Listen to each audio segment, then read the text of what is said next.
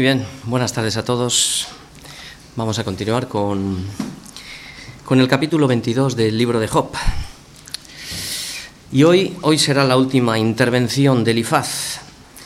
Este hombre, como sabéis, eh, tenía un talante cortés. Él había mantenido mejor comunicación con Job que los demás de sus amigos, ¿no? En su primera intervención, en el capítulo 4, recordamos que trató a Job con, con trató de ayudarle, ¿no? Y de recordarle a Job para motivarle su carácter y sus hechos, lo que él había hecho en otro tiempo, ¿no?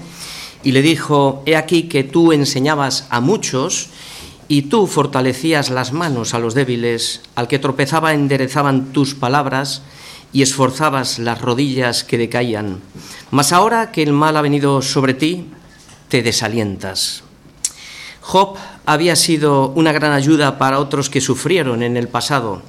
Era una persona involucrada de lleno en el servicio a Dios, enseñando, fortaleciendo, enderezando y esforzando. Y Elifaz lo sabía.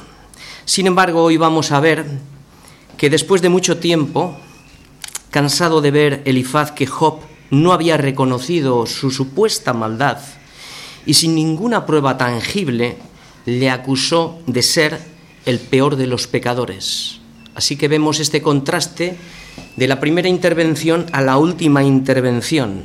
Si antes se había equivocado con Job, ahora lo hace de una manera contundente, imputándole pecados que jamás había cometido. Es lo que vamos a ver hoy. En defensa de Job tenemos el testimonio del propio Elifaz que acabamos de leer ahora en el capítulo 4. Tenemos también el testimonio de Ezequiel eh, mencionando a Job entre los héroes de la fe como Noé y Daniel. Tenemos el testimonio también de Santiago y tenemos el mejor testimonio de todos, que es el testimonio de Dios mismo, lo que dijo de él, ¿no? Que no había otro hombre en la tierra como él, justo y recto, temeroso de Dios y apartado del mal. Y además sabemos el final de la historia de Job, que Dios nunca, jamás se olvidó ni abandonó a Job, sino que hizo que su fe perseverara hasta el final. Esto lo que a nosotros nos enseña es que Dios nunca se olvidará de sus hijos, no se olvidará como no se olvidará la mujer de la que dio a luz para dejar de compadecerse de su hijo en el vientre. Aún así, aunque la mujer se olvidara, ¿no? Dice que yo nunca me olvidaré de ti. Aunque ella se olvidara, Dios jamás se olvidará y abandonará a los suyos.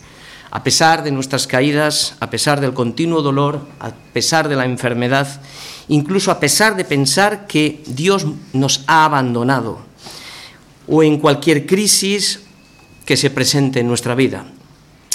La fe que Dios nos ha dado tiene el poder y tiene la capacidad de sostenernos aún en las pruebas más duras, haciendo que perseveremos hasta el final. Por otro lado, no podemos desechar la riqueza del argumento de Elifaz como una exhortación para nuestro crecimiento. Es también un mensaje alentador para todas aquellas personas que han caído y todavía no se han levantado y es un motivador para los débiles de la fe y también es un llamado a todos los inconversos para que se arrepientan y se vuelvan a Dios. Así que muy bien, vamos a leer eh, ahora seguidamente los 30 versículos del capítulo 22 para tener el contexto de lo que vamos a decir hoy. Y comienza así, respondiendo Elifate Manita y dijo, ¿Traerá el hombre provecho a Dios? Al contrario, para sí mismo es provechoso el hombre sabio. ¿Tiene contentamiento el omnipotente en que tú seas justificado o provecho de que tú hagas perfectos tus caminos? ¿Acaso te castiga o viene a juicio contigo a causa de tu piedad? Por cierto, tu malicia es grande y tus maldades no tienen fin, porque Sacaste prenda a tus hermanos sin causa y despojaste de sus ropas a los desnudos. No diste de beber agua al cansado y detuviste el pan al hambriento. Pero el hombre pudiente, como tú, Job, ¿no? Tuvo la tierra y habitó en ella distinguido. A las viudas las enviaste vacías y los brazos de los huérfanos fueron quebrados. Por tanto, se está refiriendo a Job, hay lazos alrededor de ti y te turba espanto repentino o tinieblas para que no veas y abundancia de agua te cubre. ¿No está Dios en la altura de los cielos? Mira lo encumbrado de las estrellas, cuán elevadas están. Y dirás tú, ¿qué sabe Dios? ¿Cómo juzgará a través de la oscuridad? Las nubes le rodearon y no ve, y por el circuito del cielo se pasea. ¿Quieres tú seguir la senda antigua que pisaron los hombres perversos, los cuales fueron cortados antes de tiempo, cuyo fundamento fue como un río derramado? Decían a Dios, apártate de nosotros. ¿Y qué les había hecho el Omnipotente? Pues les había colmado de bienes sus casas, pero sea el consejo de ellos lejos de mí. Verán los justos y se gozarán, y el inocente los escarnecerá diciendo, fueron destruidos nuestros adversarios y el fuego consumió lo que ellos quedó. Vuelve ahora en amistad con Él y tendrás paz y por ello te vendrá bien. Toma ahora la ley de su boca y pon sus palabras en tu corazón. Si te volvieres al omnipotente, serás edificado. Alejarás de tu tienda la aflicción. Tendrás más oro que tierra y como piedras de arroyos, oro de Ofir. El Todopoderoso será tu defensa y tendrás plata en abundancia, porque entonces te deleitarás en el Omnipotente y alzarás a Dios tu rostro. Orarás a Él y Él te oirá, y tú pagarás tus votos. Determinarás a sí mismo una cosa, y Él te será firme, y sobre tus caminos resplandecerá luz. Cuando fueren abatidos, dirás tú, enaltecimiento habrá y Dios salvará al humilde de ojos. Él libertará al inocente, y por la limpieza de tus manos, éste será librado. Así que, vuélvete a Dios. Esto es la alegría de regresar a Dios y volver a ser instrumentos en sus manos. Job 22. El esquema de hoy de la predicación será el siguiente. En la primera parte vamos a ver el error de la justicia propia, que son los versículos del 1 al 4. En la segunda parte vamos a ver el error de la falsa imputación, que son los versículos del 5 al 11. En la tercera parte vamos a ver el pecado, cómo ciega el entendimiento, en los versículos del 12 al 20. En la cuarta parte vamos a ver el plan trazado de salvación, aquí va a estar el centro de la predicación, que son los versículos del 21 al 22. Y la quinta parte van a ser las condiciones de sus promesas, que las promesas están sujetas a sus condiciones. El objetivo de hoy, obtener, o sea, entender, perdón, que somos responsables de la pérdida de la comunión con Dios. Nosotros somos responsables y que la única oportunidad para restablecerla es volviéndonos a Él para ser restaurados y así recuperar el gozo de nuestra salvación y la alegría de volver a ser instrumentos en sus manos. Ahora bien, antes de comenzar, no voy a estar todo el tiempo defendiendo a Job en cada línea de la predicación. Ya hemos dejado bien claro que todo el argumento contra Job es completamente falso. Por tanto, lo que trataré de centrarme es en la parte práctica para nuestra enseñanza. Comenzamos. La primera parte, el error de la justicia propia del 1 al 4. Respondió Elifaz temanita y dijo, ¿traerá el hombre provecho a Dios? Y al contrario, para sí mismo es provechoso el hombre sabio. ¿Tiene contentamiento el omnipotente en que tú seas justificado o provecho de que tú hagas perfectos tus caminos? ¿Acaso te castiga o viene a juicio contigo a causa de tu piedad? Pues bien, el discurso de Elifaz comienza con tres preguntas de debate comparando la grandeza de Dios con la pequeñez del hombre. La primera pregunta para nosotros, ¿puede el hombre traer provecho a Dios? En absoluto. La conducta del hombre no cambiará jamás la naturaleza de Dios. El hombre no aporta nada para que su gloria pueda aumentar o pueda disminuir. Dios no necesita nada de nadie. Dios es absolutamente autosuficiente.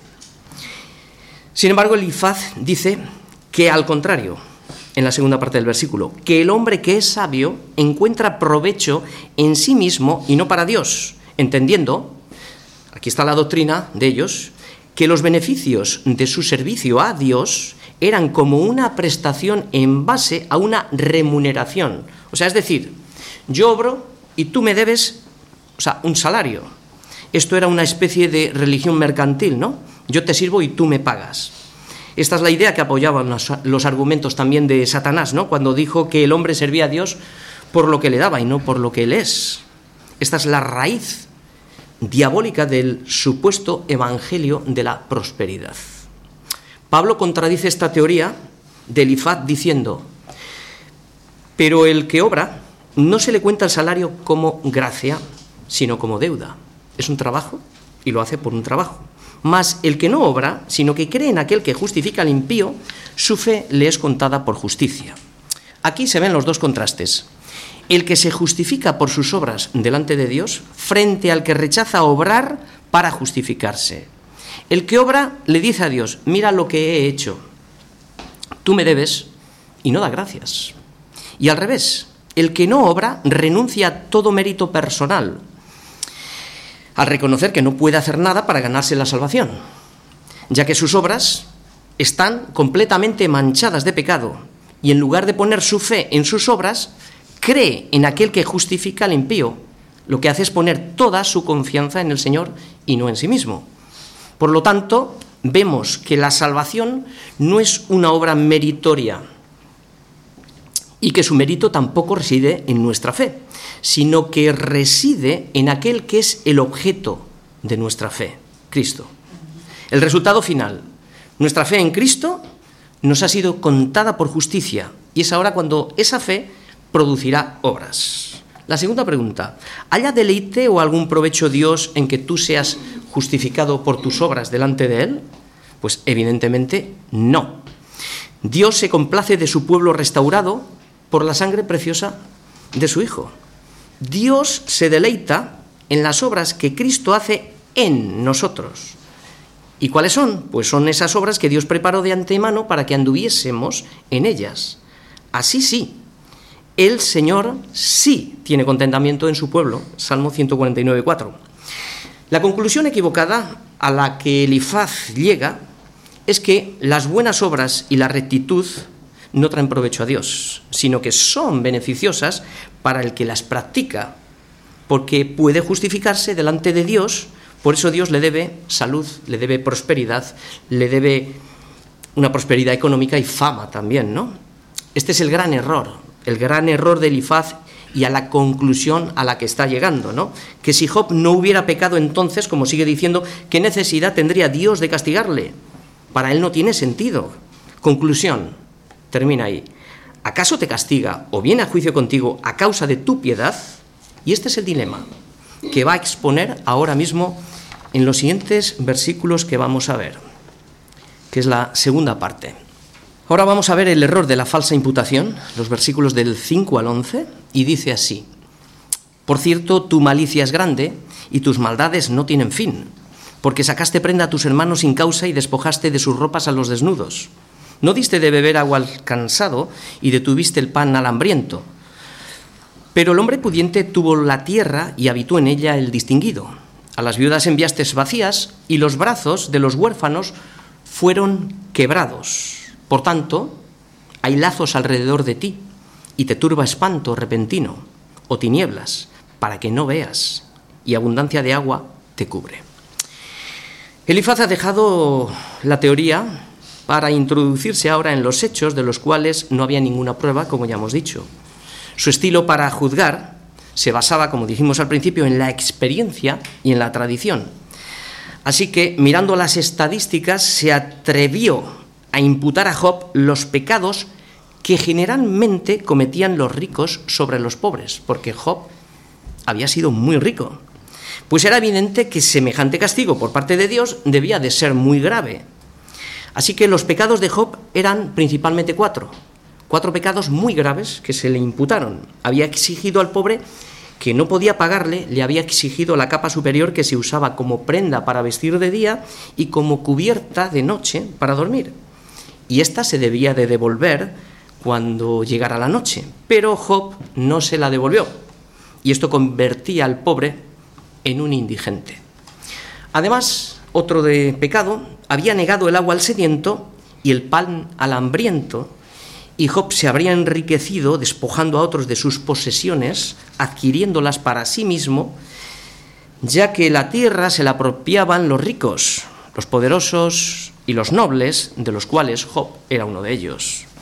Le acusó también de falta de justicia social. En lugar de defender a las viudas y a los huérfanos indefensos, envió a las viudas con las manos vacías y quebrantó los brazos de los huérfanos. Como vemos que contraste ¿no? con el capítulo 4, cuando hablaba de lo que sí sabía de Job, con lo que está diciendo ahora, ¿no? Pues así también Cristo fue acusado de borracho, de engañador, de comer con pecadores, de excitador del pueblo, de ser hijo de una ramera, finalmente fue condenado a muerte por blasfemia. Y la vida de Job, lo que estamos viendo es que representa en sombras los sufrimientos de Cristo.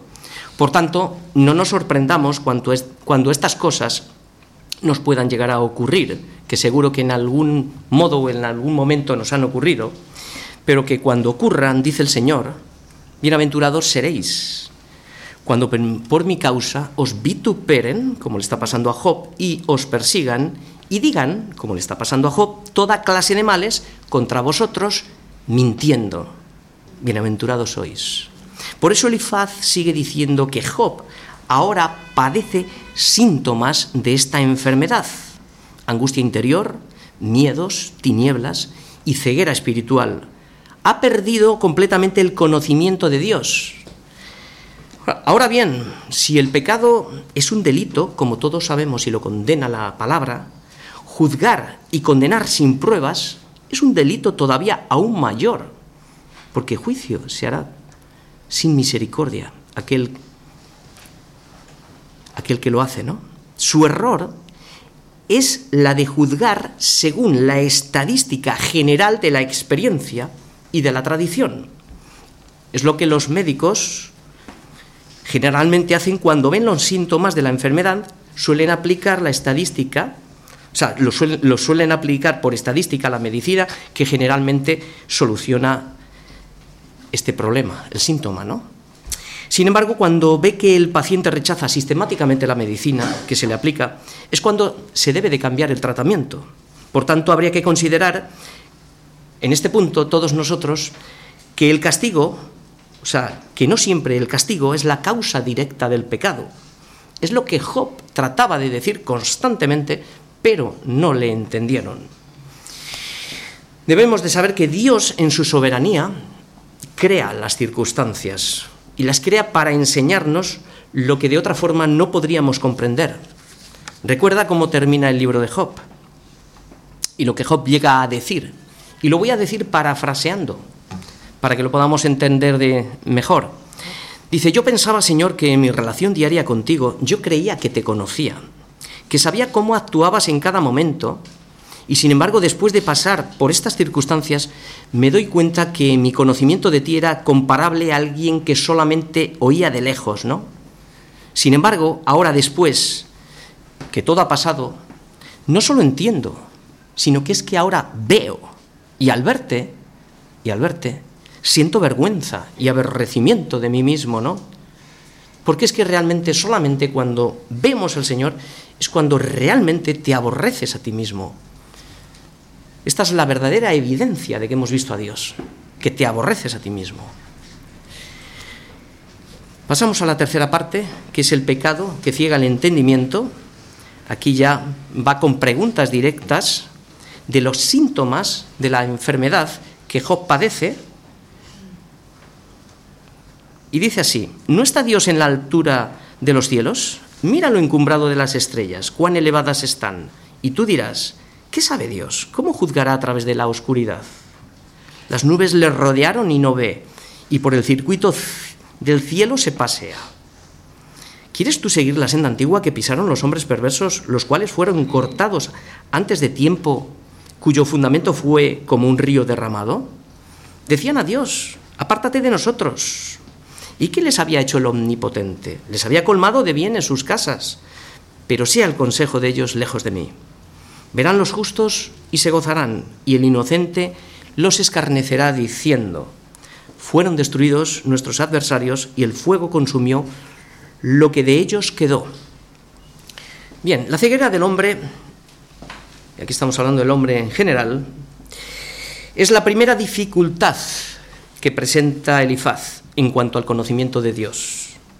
Llegar a pensar que Dios esté tan alto que no preste atención a los asuntos de los hombres y que las personas puedan pasar desapercibidas y actuar libremente como si pudieran esconderse de Dios es imposible.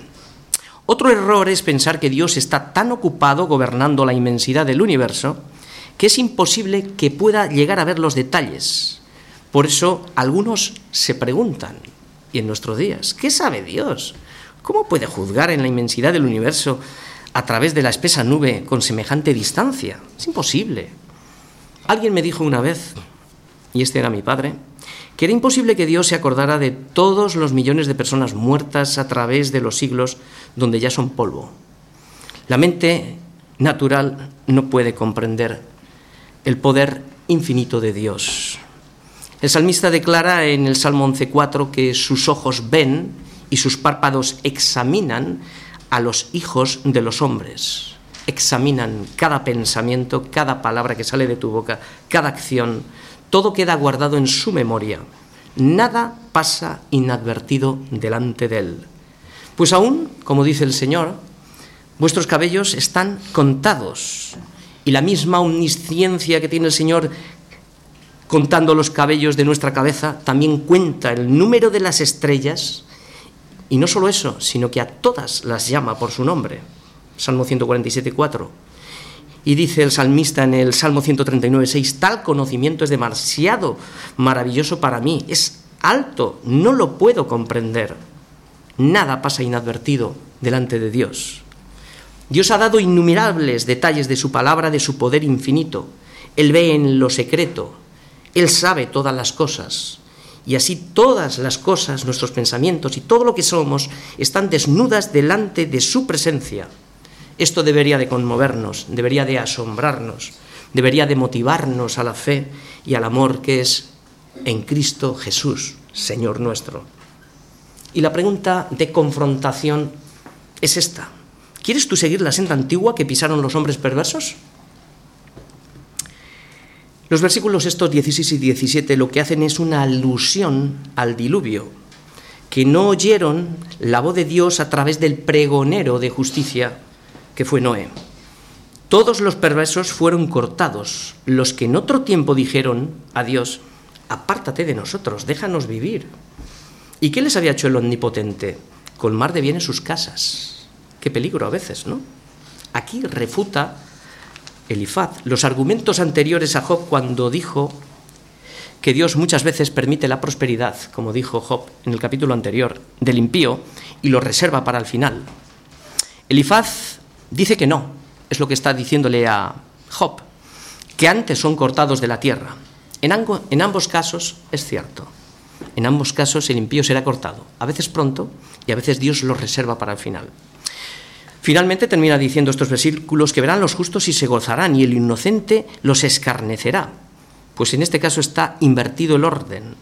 El justo Job es escarnecido y el legalista Elifaz se alegra sobre el sufrimiento y la destrucción de Job al considerar al considerarle a Job adversario.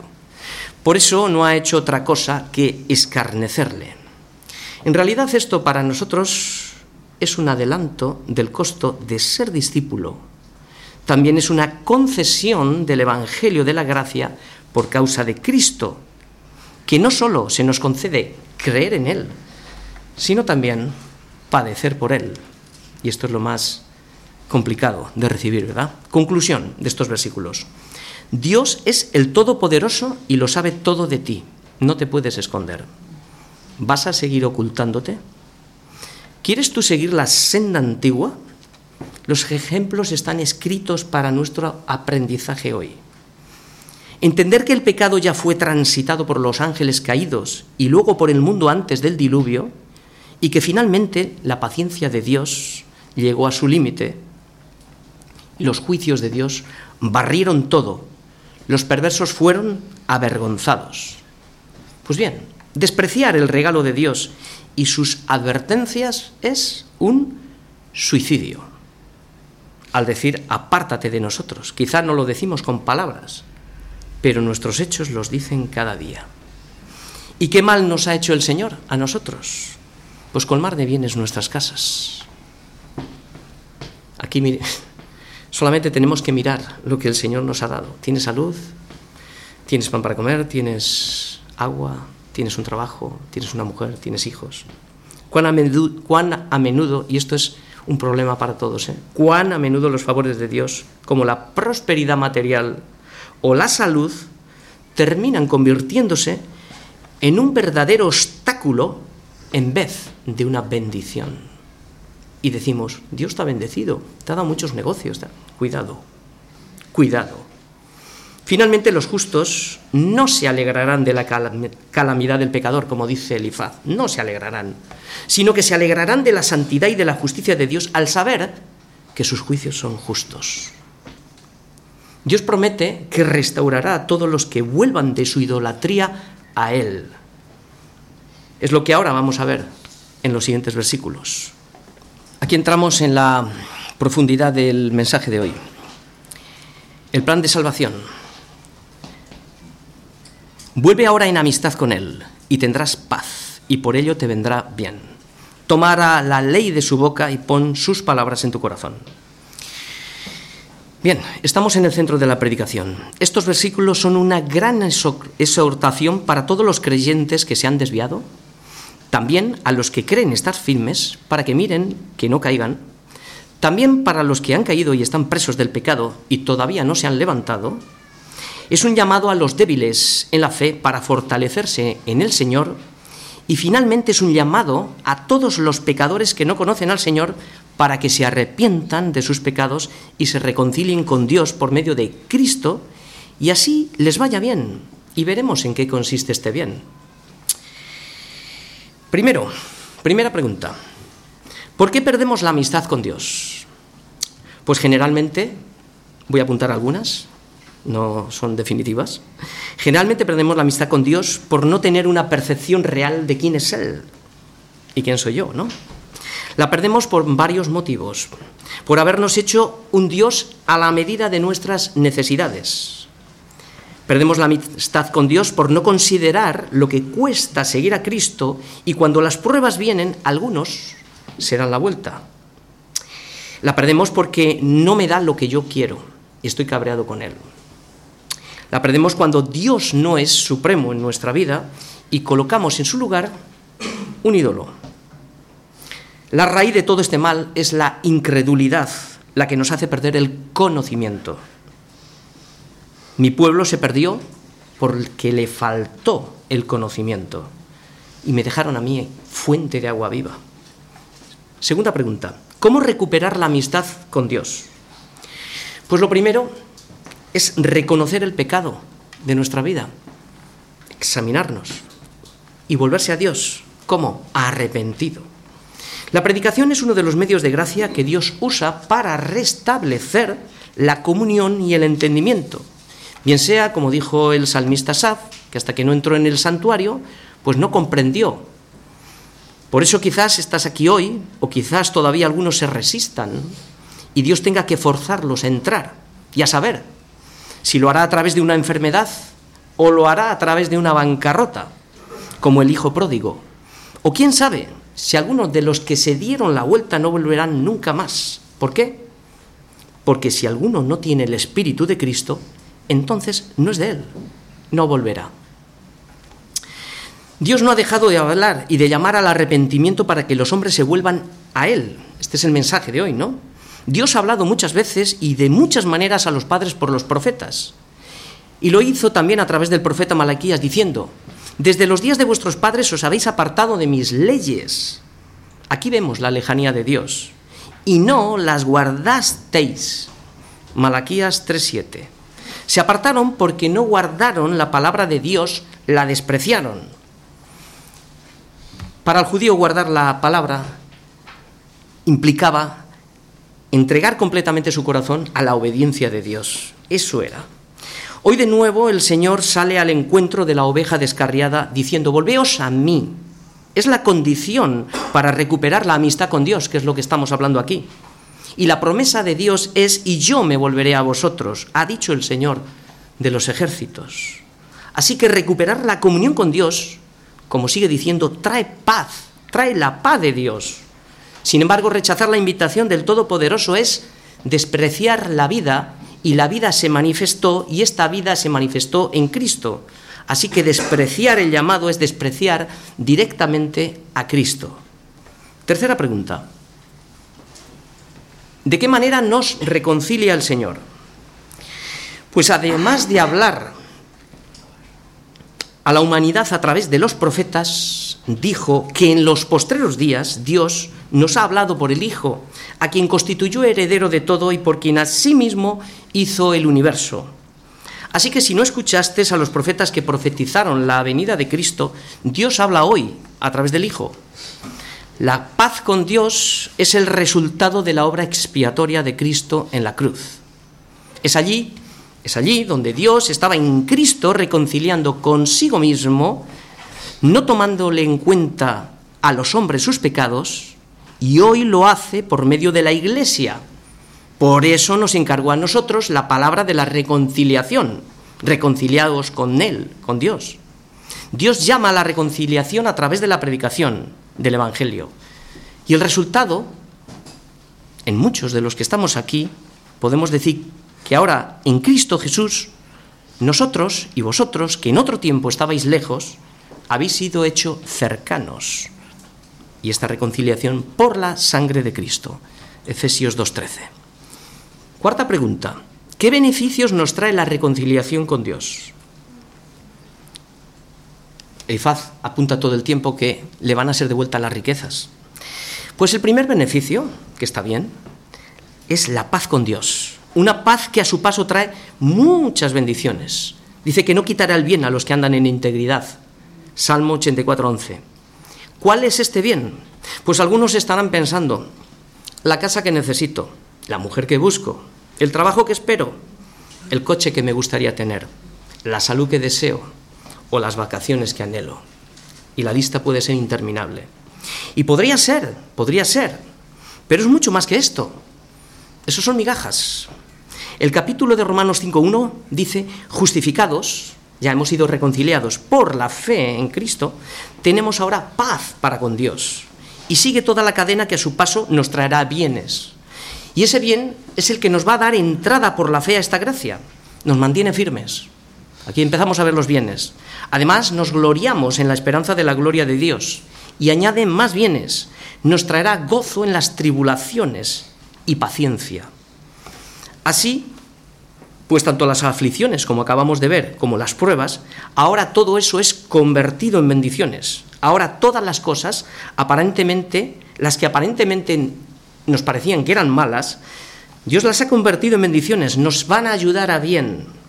Dios las convierte en propósitos buenos. Así que el bien del presente, que ahora mismo puede ser una tribulación, es un anticipo del bien del futuro, sufriendo con Cristo aquí y disfrutando con Cristo allí. Quizás se defraudaron los que pensaron en prosperidad económica, que también podrías añadirse, pero quizá más bien como una prueba que como una bendición. Este es el contraste que muchas veces estamos equivocados. Quinta pregunta. ¿Cómo hace el Señor que perseveremos? Pues dice en el siguiente versículo, toma la ley de su boca y pon sus palabras en tu corazón. Elifaz hace aquí un apunte importantísimo, teniendo en cuenta que la ley no, se había, no, no había sido escrita. Aquí probablemente lo que se esté refiriendo es a la voluntad de Dios revelada, a la conciencia de los hombres. El principio y el elemento práctico para nosotros hoy es considerar que la palabra que sale de la boca de Dios es un tesoro. Considerar que la palabra que sale de la boca de Dios es un tesoro de un valor incalculable que tiene que ser muy bien guardado. ¿Dónde guardaríamos lo más valioso si ahora te regalaran, no sé, un lingote de oro? Creo que nos tomaríamos mucho tiempo en saber dónde guardarlo, ¿no? Pues el lugar dice, pon sus palabras en tu corazón. Esto es una anticipación de lo que Dios diría más tarde a través de los profetas. El rey David sabía muy bien cuál era el lugar donde se debía de guardar, porque dijo, en mi corazón he guardado tus dichos. Y el propósito de haber guardado eso es para no pecar contra ti. Salmo 119, 11. ¿Por qué? Porque nos va la vida en ello. Porque de este conocimiento depende la vida del hombre, depende el mantenimiento de la vida. ¿Por qué? Pues porque no solo de pan vive el hombre, sino de toda palabra que sale de la boca de Dios. Mateo 4:4. La boca de Dios es la fuente de todos sus tesoros. De su boca sale la ley y se origina automáticamente el mandamiento. Por eso toda la escritura es inspirada por Dios. Hoy es útil para nosotros que nos enseña, nos redarguye, nos corrige y nos instruye en justicia. ¿Para qué propósito? A fin de que el hombre de Dios sea perfecto, íntegro, enteramente preparado para toda buena obra. Conclusión de estos versículos. Vuélvete a Dios y tendrás la paz de Dios y te traerá bienes. Recuerda que la fuente de donde emana este tesoro es la boca de Dios, su palabra. Recibir su palabra en tu corazón es el mayor tesoro y más grande privilegio que te puede pasar en esta vida. Conservarla y guardarla en el corazón es vida eterna. Los beneficios son incalculables. Produce todo tipo de bien. Nos preserva en todo tiempo, purifica el alma, ordena nuestra vida, trae consuelo, fortaleza, esperanza y vida eterna. ¿Qué más queremos? Pues ahora Elifaz lo que va a hacer es exponer en los siguientes versículos las condiciones a las que las promesas de Dios están sujetas. Entramos en la quinta, en la quinta parte, las condiciones de sus promesas, versículos del 23 al 30. Dice, que vemos la condición, si te volvieres al omnipotente, serás edificado. Entonces alejarás de tu tienda la aflicción. Tendrás más oro que tierra y como piedras de arroyos oro de Ofir. El Todopoderoso será tu defensa y tendrás plata en abundancia, porque entonces te deleitarás en el Omnipotente y alzarás a Dios tu rostro. Orarás a Él y Él te oirá, y tú pagarás tus votos. Determinarás asimismo una cosa y te será firme, y sobre tus caminos resplandecerá la luz. Cuando fueren abatidos, dirás tú, enaltecimiento habrá, y Dios salvará al humilde de ojos. Él libertará al inocente y por la limpieza de tus manos éste será librado. Bien, lo que vaticina Elifaz en estos versículos, sabiendo que Job había sido rico y ahora era pobre, que si se arrepiente y restaura su comunión con Dios, volverá a ser rico. Es lo que venimos diciendo todo el tiempo. Asociaban bendición con prosperidad familiar, salud, fama y riquezas. Y al revés, rebelarse contra Dios lo que traía era castigo, enfermedad y ruina. Este es el gran error que venimos denunciando de esta doctrina, ¿no? Jesús advirtió sobre aquellos que quieren enriquecerse. Dijo que difícilmente, difícilmente, no dijo que fuera, dijo muy difícilmente un rico entraría en el reino de los cielos. ¿Por qué? Porque no siendo mala la riqueza en sí mismo, se convierte en una gran tentación en la que la mayoría cae. Esto es la codicia. Es curioso cómo el Evangelio de la prosperidad promueve la riqueza cuando Jesús nos da la advertencia del error de querer enriquecerse. Qué contraste, ¿verdad? Las iglesias se llenan, ¿no? Cuando alimentan eso. Qué contradicción. Por eso advirtió contra el engaño, ya que fue la codicia la que hizo caer a toda la humanidad. Que no se nos olvide. El Evangelio de la prosperidad es el Evangelio de Satanás. Lo que quiere es que no entres en el reino de los cielos. Lo que promueve es asegurarte la entrada directamente al reino de los infiernos. De hecho, la fe en Cristo no garantiza la abundancia material en esta vida. La prosperidad material es una circunstancia que es neutral a la providencia de Dios, que puede acompañar al creyente si Dios quiere o no. A lo largo de la historia, pues hemos visto los dos contrastes creyentes que Dios permitió que vivieran en abundancia material y también creyentes en penurias. Pero ambos fueron sostenidos por el Dios de toda riqueza y de toda abundancia. Aún así, si nosotros nos fijamos en el espíritu de la letra de estos versículos, pues comprobaremos, vamos a comprobar la gran enseñanza que hay para nosotros, que las bendiciones de estos versículos están conectadas al regreso, de regreso a Dios, de volverse a Dios, de los versículos que acabamos de leer en el, en el 22 y el 23. Así que lo que ahora vamos a ver son las cláusulas de estas condiciones para que la ayuda de Dios se dé en nosotros y entonces te vaya bien, tengas prosperidad. Pero ya entendéis de qué prosperidad estamos hablando, ¿verdad? Así que las condiciones que surgen de volverse a Dios son, primero, primera condición, si te volvieres omnipotente, ya hemos dicho lo que implica volverse a Dios, mira al hijo pródigo, él vino en sí mismo, porque su razón le fue de vuelta, esto es un acto de la providencia de Dios, nadie vuelve en sí mismo solo.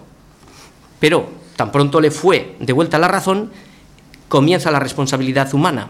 Se arrepintió y surgió el deseo y la esperanza de regresar a la casa del Padre. Segundo, la promesa. Después de la obediencia, como siempre decimos, viene la bendición, viene la promesa. Serás edificado. La edificación es un acto de reconstrucción. Son las operaciones que el Espíritu Santo hace en el creyente. Cuando una casa ha sido golpeada por vientos, necesita ser restaurada. Así también nuestra vida, la vida del pecador, necesita ser restaurada. Tercero, la condición. La restauración nos da la capacidad para alejar el pecado, porque ya no estamos bajo la ley, sino bajo la gracia. No tiene potestad sobre nosotros. El que antes nos asediaba ahora lo echamos fuera. Este es el proceso de santificación. Y no por ello vas a ser no por ello vas a ser rico según el mundo, ¿no? Sino que la promesa es que tendrás más oro que tierra. O sea, que Dios será tu oro, tu oro de Ofir.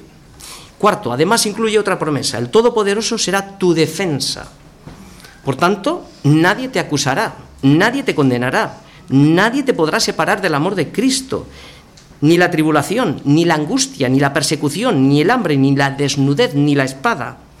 El Señor, es el Todopoderoso. Tendrás riquezas en abundancia. ¿Y qué riqueza mayor es la vida en abundancia que Cristo nos promete? Quinto, tendremos deleite en el Señor. Que Dios sea tu riqueza y tu abundancia producirá gozo en el Espíritu. Es un gozo inefable, no se puede explicar. Te deleitarás en el omnipotente. Comenzarás a disfrutar a Dios ya no le verás como antes, ¿no? Con la lista de la compra. Ahora empezarás a disfrutar de lo que es Dios. Estarás contento, serás feliz. Tu sonrisa será restaurada, porque el alma solo encuentra la felicidad en Dios. Sexta parte, tendremos acceso a Dios. Antes te escondías y estabas con el semblante decaído. Ahora estás contento y tienes acceso directamente a Dios. Por eso dice, alzarás a Dios tu rostro y no te esconderás como Adán y Eva o como cuando andábamos ocultándonos por el pecado, ¿no? Ahora ya que hemos sido restaurados, limpios por la sangre de Cristo, nos levantamos, levantamos el rostro a Dios y entonces le miraremos confiando en Él. Ahí es donde te deleitarás al contemplar la hermosura de su gloria. Este es un acto de adoración. Y ahora sus oídos estarán abiertos a tus oraciones tus oraciones serán escuchadas. Séptimo, al resplandecer la luz sobre tus caminos, determinarás estar firme en el Señor. Esta determinación la harás. Entonces serás un instrumento útil para Dios, preparado para toda buena obra, haciéndote bendición para los demás. Aquí vemos que la idea del versículo 28 es participar en esta alegría, permitiéndote ver cómo Dios levanta a los caídos y que tú seas el instrumento que Dios usa, haciéndote participar en las obras que Dios mismo preparó de antemano para que anduviésemos en ellas. Y el octavo punto, la oración es una fuente de bendición. Nos motiva a recordar lo que Cristo ha hecho por nosotros y dar de gracia lo que de gracia hemos recibido, viendo la necesidad de otros y servir a otros cuando fueran abatidos, como dice el versículo. Es decir, cuando vieres a tu hermano que ha caído o que ya no anda ordenadamente. Pero sabed una cosa, uno de los mayores trabajos es levantar a los caídos, los que han sido derribados por el pecado o por duras pruebas y se encuentran tirados en el suelo, pasando situaciones difíciles. A nosotros nos llama a ayudarlos. ¿Cómo debe ser esta ayuda? Pues la ayuda debe ser práctica, debe de consolar, debe de animar, debe de alentar. Recuerda a Job, enseñaba, fortalecía, enderezaba y esforzaba. Es como decirles, arriba, en pie. Esta es la acción de levantar a los caídos. Sin embargo, que se lo digan al pastor. Es un trabajo y un servicio que a veces es muy poco gratificante. Implica dolor, desgaste, desilusión, y algunas veces se siente la impotencia cuando el caído no quiere levantarse debido a la esclavitud a la que está sometido por el pecado y no quiere abandonarlo. Y el punto nueve, y ya terminamos, dice que por la limpieza de tus manos, significaba estar limpio por la palabra de Dios, es cuando puedes ser útil en sus manos sirviendo al Señor. Lo otro es religión, legalismo. Juan 13 se nos dice que debemos de lavar los pies a nuestros hermanos como Cristo lo hizo con nosotros, pero el versículo clave dice que no podrás hacerlo sin Cristo. Es decir, si Él no te lavare, si no te lavare, no tendrás parte conmigo. No puedes lavar a nadie. Si no te lavare, no podrás tener parte conmigo. Este es el, la clave. Así que la condición si Cristo no te lavare, entonces no tendremos parte en sus planes, en sus propósitos eternos, no tendremos parte en el servicio, no tendremos parte en la vida eterna, no participaremos de las riquezas de su gloria. Así que, si te estás debatiendo ahora mismo entre dos pensamientos, solamente tienes que escuchar, vuélvete a Dios o disfruta del mundo y no te engañes. Esto fue lo que dijo el profeta en el Antiguo Testamento, ¿no? Disfruta del mundo, no te engañes. No se puede estar sirviendo a dos señores, como dijo Jesús. Es imposible, es que no puedes. Si no vas a volver a Dios, vuélvete al mundo y disfruta del mundo, porque eso es lo que te queda en la vida. Pero si Cristo es tu Dios, tu Señor y Salvador, entonces vuélvete al Señor. Finalmente, tú que me oyes, que aún no te has puesto a cuentas con Dios, ¿a qué esperas?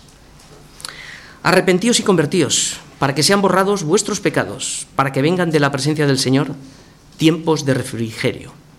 Vuélvete a Dios. Amén.